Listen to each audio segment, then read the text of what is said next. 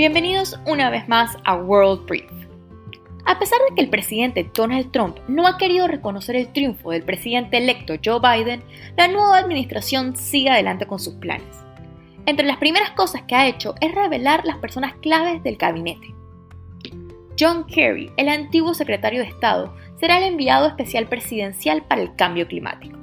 Anthony Blinken, graduado en Francia y en la Escuela de Derecho de Columbia, será el nuevo secretario de Estado. Blinken, quien ocupó cargos importantes en el Departamento de Estado y Seguridad en la era de Obama, es un defensor del internacionalismo y fue de las personas que ayudó a negociar el Tratado de Irán. Ron Klein fue nombrado como jefe de gabinete.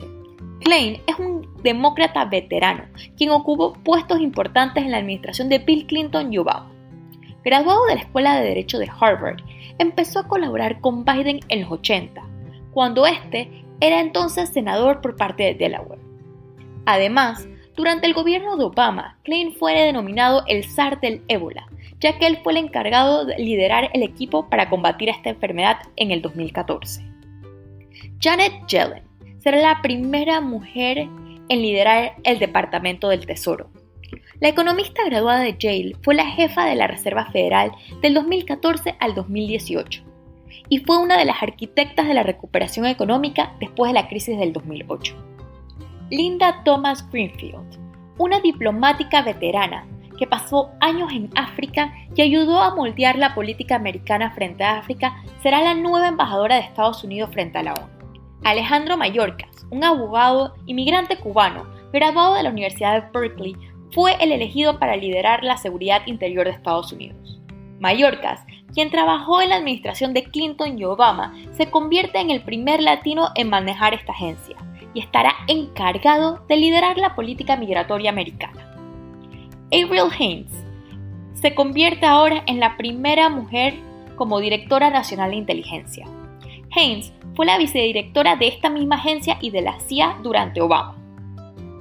Si bien todavía faltan muchos nombres por develar, lo que estos nombramientos reflejan es un cambio completo de la administración del presidente Donald Trump.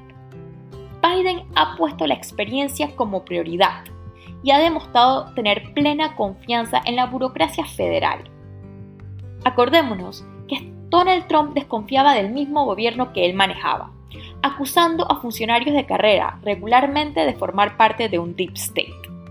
Otro contraste interesante es la falta de familiares o socios de negocios del gabinete, algo que fue muy común durante la era de Trump.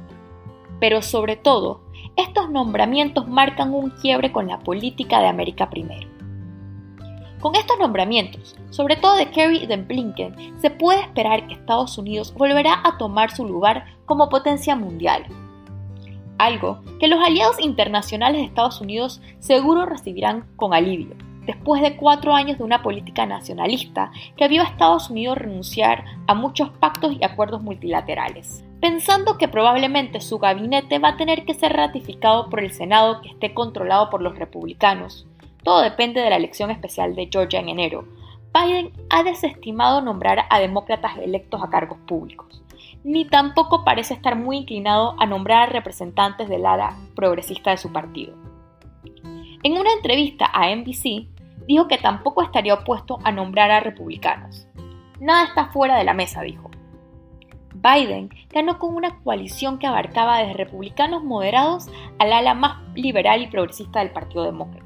Ahora, en la repartición de poderes, en esta nueva administración tiene que haber un balance muy delicado que probablemente no satisfaga a todo el mundo. Pero por ahora parece ser que el centro es la solución. Esto fue World Brief. Por favor, síguenos en redes sociales en arroba World Brief en Instagram, Twitter y Facebook.